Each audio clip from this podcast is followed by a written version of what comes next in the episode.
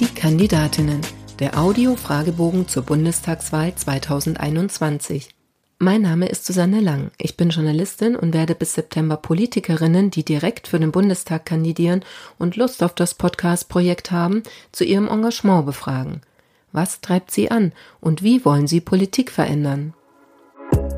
Diesmal mit Rebecca Müller, geboren 1988, Wirtschaftswissenschaftlerin, Projektmanagerin, seit Januar 2020 Leiterin des Kölner Volt-Teams und Direktkandidatin für Volt im Wahlkreis 93 Köln 1.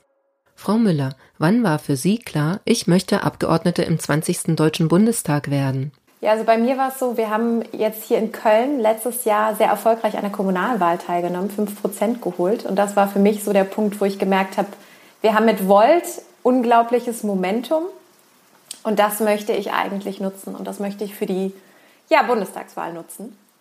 Ähm, und der Punkt ist eben auch, dass ich dann gesehen habe, wir haben einen Frauenanteil von 31 Prozent im Deutschen Bundestag aktuell.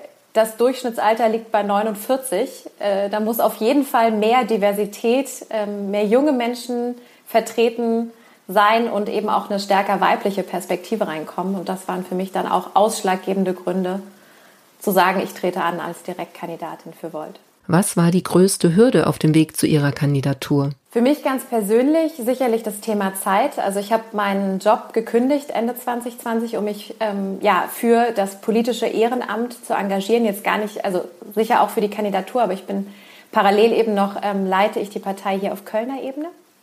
Ähm, das Thema Kapazitäten, also gerade aktuell, äh, mein Tag ist voll, 15 Stunden sicherlich gerne mal und äh, das Thema Freizeit kommt dann natürlich manchmal zu kurz. Finanziell ist es auch ähm, sicherlich ein Thema. Also ähm, wir haben bisher parteiintern noch nicht die Finanzmittel. Das heißt, ich mache das alles ehrenamtlich und äh, ja, lebe gerade von Erspartem, habe meinen mein Lebensunterhalt so ein bisschen runtergeschraubt natürlich. Ähm, und äh, genau, durch diese finanzielle, sage ich mal, Begrenzung, also einfach nicht so viele Mittel zur Verfügung zu haben, sind wir natürlich auch in der Reichweite begrenzt. Das sind so die Hürden. Erklären Sie in drei Sätzen, was Sie als Bundestagsabgeordnete erreichen wollen. Also für mich ist ganz wichtig zu zeigen, ich bin ja keine Berufspolitikerin, dass Veränderung möglich ist und dass sich politisches Engagement auszahlt.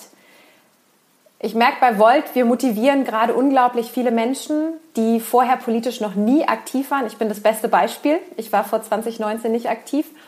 Und wir haben es geschafft, in Köln 20 Prozent Nichtwählerinnen für uns zu motivieren. Das ist der erste Punkt. Der zweite Punkt ist, dass wir gemeinsam einfach viel, viel stärker sind. Wir haben gemeinsame Herausforderungen wie beispielsweise die Klimakrise, die Pandemie, aber auch die digitale Transformation. Und die machen nicht an den nationalen oder an ideologischen Grenzen halt. Womit ich zum dritten Punkt komme, neue Art der Politik zu machen, die wir brauchen im Bundestag. Dafür zu sorgen, dass das ankommt, dass wir Parteien haben, die digital vernetzt europaweit arbeiten, die kooperativ zusammenarbeiten und auf flache Hierarchien aufbauen. Wer glauben Sie, wird sie wählen und warum? Wir sehen da ganz stark eine, wir nennen es die Generation Europa, das heißt Menschen, die sich damit identifizieren. Einerseits mit Europa als bewährtes Friedensprojekt, andererseits oder und müsste man eigentlich sagen, mit Europa als positiver Zukunftsperspektive. Wir haben gemeinsame Probleme, die Klimakrise, Pandemie, aber auch die digitale Transformation. Wir haben aber auch diese gemeinsamen Lösungen. Das heißt, wir haben eine innovative Wirtschaft, äh, Wissenschaft. Wir haben diese Erkenntnisse, die wir eigentlich nutzen wollen. Dafür steht Volt eben auch ganz, ganz explizit, also für ein evidenzbasiertes Vorgehen. Und wir haben auch Erfolgsmodelle, die sich woanders bewährt haben, die wir nutzen können. Das heißt, wir haben diese Lösungen und ich persönlich merke, dass ich auch politisch aktiv geworden bin, weil mh, mm, ich so müde geworden bin, immer wieder zu hören, was alles nicht geht und welche großen Probleme wir haben und angeblich keine Lösungen. Und ich stärker dafür arbeiten möchte und eben auch Menschen motivieren möchte, die genauso wie ich da eigentlich mit einem konstruktiven Zukunftsbild nach vorne gehen wollen und sagen wollen, hey, das ist komplex, wir haben diese Herausforderung, aber lasst uns gemeinsam daran arbeiten. Und ich denke auch, dass uns Menschen oder mich Menschen wählen, die sich gerade junge Frauen mehr in der Politik wünschen. Ihr bisher größter politischer Erfolg war? Das war ganz persönlich hier sicherlich auf Kölner Ebene, die 5% im Kommunalwahlkampf zu holen und dann direkt ernst genommen zu werden als Neulinge im Rat. Das heißt, an Sondierungsgesprächen teilzunehmen, an denen ich persönlich auch beteiligt war, die Verhandlungen mit äh, äh, mit unseren aktuellen Bündnispartnerinnen, den Grünen und der CDU hier. Und die wir dann eben auch erfolgreich zum Abschluss gebracht haben. Und für Volt ganz allgemein, wir sind, obwohl wir erst 2017 gegründet sind, als neue Partei und Bewegung schon in 29 Ländern europaweit aktiv. Wir sitzen in 24 Stadträten hier in Deutschland. Wir sind in Italien, in Bulgarien vertreten, in den Stadtparlamenten. Einen Abgeordneten im Europaparlament und jetzt drei Abgeordnete im nationalen niederländischen Parlament. Ähm, und das finde ich eine enorme Leistung für eine Partei, die noch so jung ist. Ähm, ja, und ich glaube, hier in Köln natürlich auch das Thema, dass wir eben für mehr Transparenz bei diversen Entscheidungen im Kölner Stadtrat schon gesorgt haben. Das ist nichts, was direkt messbar ist, aber in der kurzen Zeit ähm, schon sehr sichtbar. Welche Ecken sollte man in Ihrem Wahlkreis einmal gesehen haben? Ah, ich glaube, das sind gar nicht so wirklich die Ecken, sondern das, was mich an Köln und gerade an meinem Wahlkreis begeistert, ähm, sind die Menschen die man überall trifft, die wahnsinnig offenherzig und ähm, ja, einfach so die Kölsche, die Kölsche Frohnatur sind. Ähm, genau, und ich bin, ich bin viel im Agnesviertel unterwegs, zum ja, Kaffee trinken, einfach einkaufen, ähm, unterwegs sein, gerne auch mal in der Kneipe mit Freunden. Und wenn ich aber mal abschalten will, dann ist, äh, finde ich es großartig, dass der Rhein einfach hier mitten durch Köln fließt, natürlich auch durch meinen Wahlkreis und ähm, dann die linke und die rechte Rheinseite miteinander verbindet. Die Pollerwiesen sind toll, wenn man einfach mal Picknick machen will oder entlanglaufen will, Fahrradtour machen ähm, dahin. Und äh, ja, sonst grundsätzlich am Rhein fühle ich mich sehr, sehr wohl. Was nervt Sie in Ihrem Wahlkreis am meisten? Ich bin äh, leidenschaftliche Radfahrerin äh, und das ist in Köln, ähm, ich würde sagen, gefährlich bis nervig, weil die Radinfrastruktur einfach noch nicht so ausgebaut ist, wie sie sein müsste. Das heißt, man kämpft äh, tagtäglich mit fahrenden, parkenden Autos, gerne auch mal mit Fußgängerinnen und Fußgängern, weil die Autos eben wahnsinnig viel Platz einnehmen im Vergleich zu dem Rest der Verkehrsteilnehmenden.